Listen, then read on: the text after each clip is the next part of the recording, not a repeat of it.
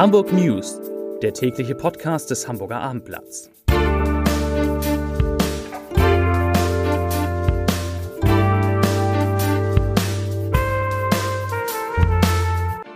Herzlich willkommen. Mein Name ist Lars Heider und ich habe heute im täglichen Podcast einen besonderen Gast, nämlich Frank Roselieb.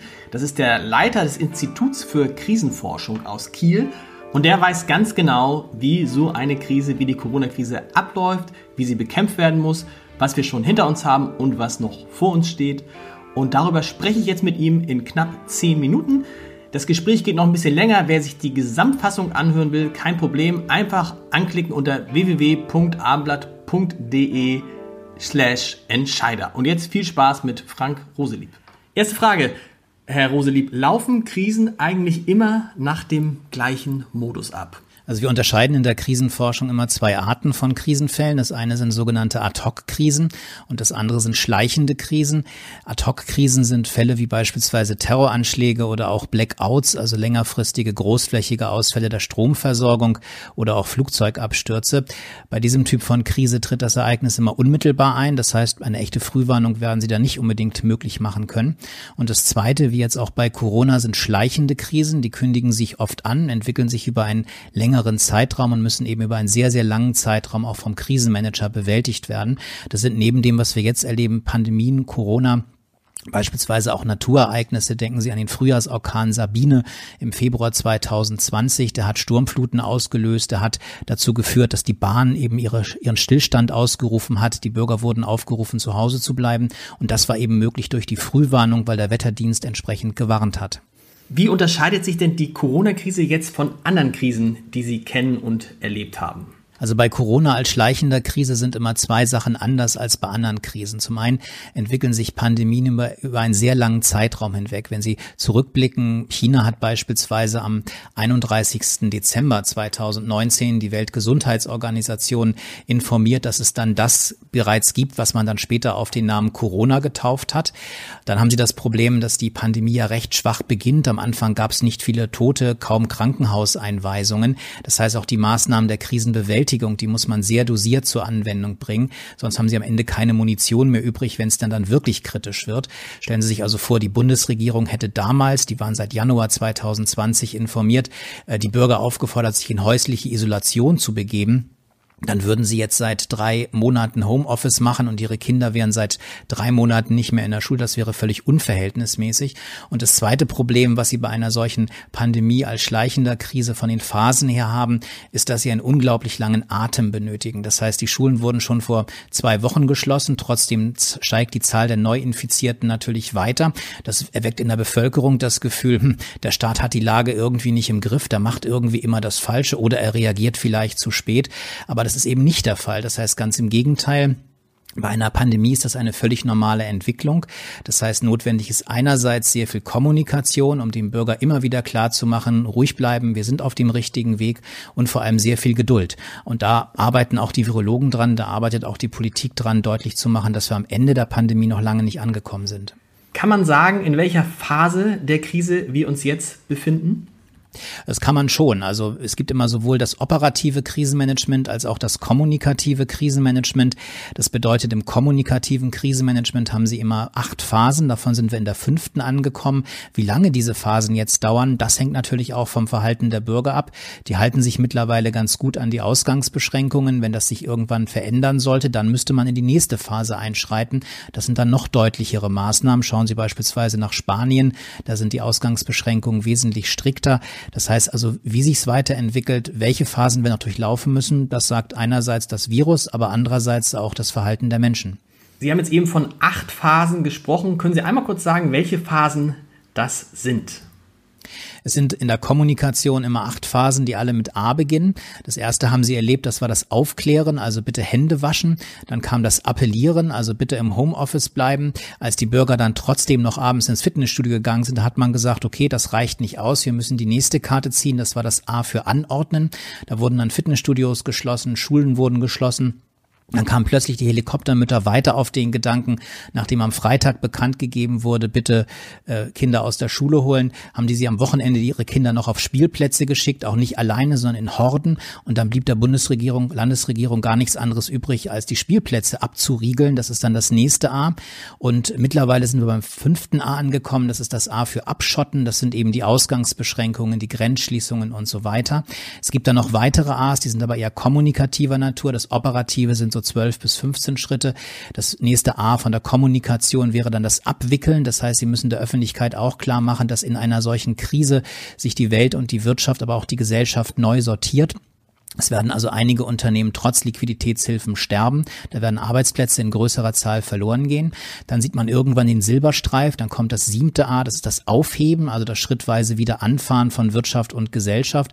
Und dann kommen wir wieder im Spiel im sechs, im achten A, das ist dann das Aufarbeiten. Das heißt, da werden dann Fragen gestellt, was wurde richtig gemacht, was wurde falsch gemacht. Da wird es Gesetzesänderungen geben und sicherlich auch den ein oder anderen parlamentarischen Untersuchungsausschuss. Wie zufrieden sind Sie denn aktuell mit dem Krisenmanagement der Politik, also der Bundesregierung, der Länderregierung oder vielleicht auch der Kommunalverwaltung? Also vom Grundsatz her läuft eigentlich momentan relativ viel richtig. Das sehen Sie auch daran, jenseits unserer fachlichen Einstufung, dass die Opposition sich mit Kritik auffällig zurückhält. Die sind sonst immer sehr schnell, wenn es um die Kritik am Krisenmanagement der Regierenden geht. Das ist bei Corona offenbar ganz anders. Das lag natürlich zum einen auch daran, dass man bei Corona Zeit hatte, sich vorzubereiten, Zeit hatte zu üben. Einerseits gab es genügend echte Fälle. Es gab 2002 SARS, dann gab es 2009 die Schweinegrippe. Das war auch eine Pandemie, also eine weltweite Epidemie, von der sehr viele Länder betroffen waren. Aktuell sind 203 Länder vom Thema Corona betroffen. Wir zählen insgesamt so um die 220 Länder. Es gibt also noch ganz, ganz, ganz wenige Flächen, wo das Virus noch nicht hingekommen ist. In Norddeutschland recht bekannt war auch der Fall EHEC, den wir in der Wissenschaft als die Huss-Epidemie bezeichnen, 2011. Und dann gab es natürlich sehr viele Katastrophen Brandschutzübungen. Das heißt, es gab 2007 eine Übung, da hat man mit 400.000 Krankenhauseinweisungen kalkuliert. 2013 gab es eine weitere Übung, wenn also jetzt Olaf Scholz im Bundestag vor kurzem gesagt hat, es gäbe kein Drehbuch für Corona, dann würde ich sagen, ja, es gibt kein Drehbuch, auf dem Corona vorne drauf steht, aber es gibt durchaus ein Drehbuch für Pandemien. Das hat man etliche Male durchgespielt, etliche Male optimiert und das läuft zurzeit gerade ganz gut ab. Andere Länder haben deutlich geringere Zahlen, was Infektionen anbelangt, zum Beispiel Südkorea oder Taiwan oder Singapur. Was machen diese Länder denn besser als wir? Ob besser oder schlechter, das kann man wirklich erst am Ende beurteilen. Es gibt natürlich Unterschiede von der Struktur des Krisen- und Katastrophenmanagements. Wenn Sie sich die deutsche Struktur angucken, wir leben ja den Föderalismus und das geht sogar noch einen Schritt weiter. Das heißt, wir haben nicht nur einen Krisenstab in Berlin sitzen, auch nicht nur die 16 Länder haben einen Krisenstab. Nein, wir haben rund 400 Kreise und kreisfreie Städte. Das wären quasi in Hamburg dann beispielsweise die Bezirke. Das heißt, um und bei 200.000 Menschen werden in Deutschland zurzeit über so einen Krisenstab gesteuert und versorgt. Das hat sich bewährt, auch in den ganzen Krisen davor. Und ich sehe auch jetzt keinen Grund, von diesem sehr dezentralen Prinzip abzurücken. Das machen andere Länder anders. Wenn Sie nach China blicken, haben sie ein sehr autoritäres System. Da sind die Menschen auch gewohnt, wenn man ihnen sagt, du bleibst zu Hause, zu Hause zu bleiben. Da haben sie eine sehr starke soziale Kontrolle. Sie haben Systeme, wo sie den bösen Nachbarn melden können, der seinen Müll nicht richtig trennt, aber auch der eben die Ausgangsbeschränkung nicht einhält. Das ist bei uns undenkbar. Gleichzeitig gucken wir natürlich in der vergleichenden Krisenforschung auch immer ins Ausland. Wenn zum Beispiel jetzt Länder wie Singapur, Südkorea oder auch Taiwan dieses Thema Big Data spielen, also die Datenauswertung von Handys nutzen, dann machen die das aus einem ganz einfachen Grund. Wir hatten damals 2004 auch die Aufgabe, uns nach dem Tsunami, der ja Südostasien stark getroffen hat, aber den gesamten Indischen Ozean auch getroffen hat, ähm, uns mit der Frage zu beschäftigen, wie sich die Länder in Europa unterschieden haben. Und da hat man in Schweden beispielsweise sehr früh auf Handydaten gesetzt. Die haben also bildlich gesprochen die Provider aufgefordert, teilt uns mal mit, wo sich zurzeit schwedische Handys irgendwo in der Welt per Roaming eingeloggt haben und wie sich das vor und nach dem Tsunami geändert hat.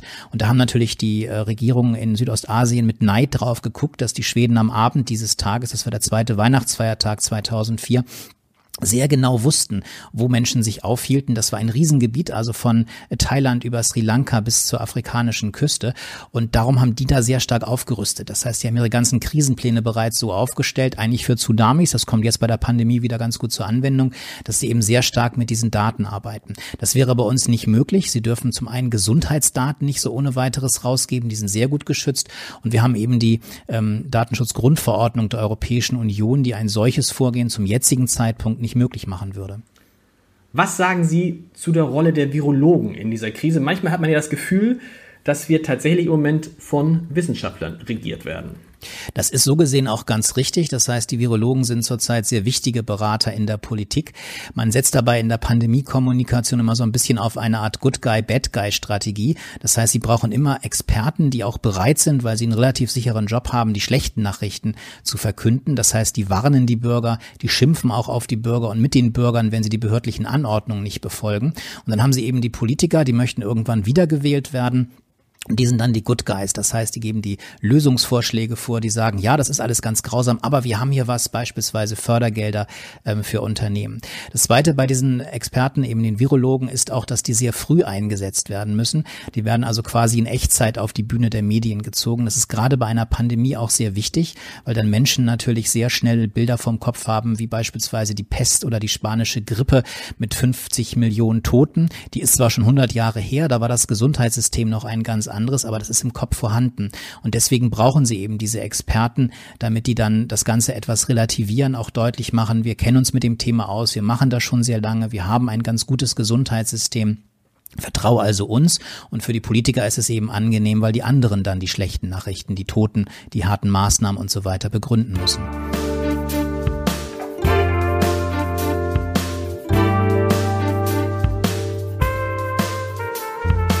Weitere Podcasts vom Hamburger Abendblatt finden Sie auf abendblatt.de slash podcast.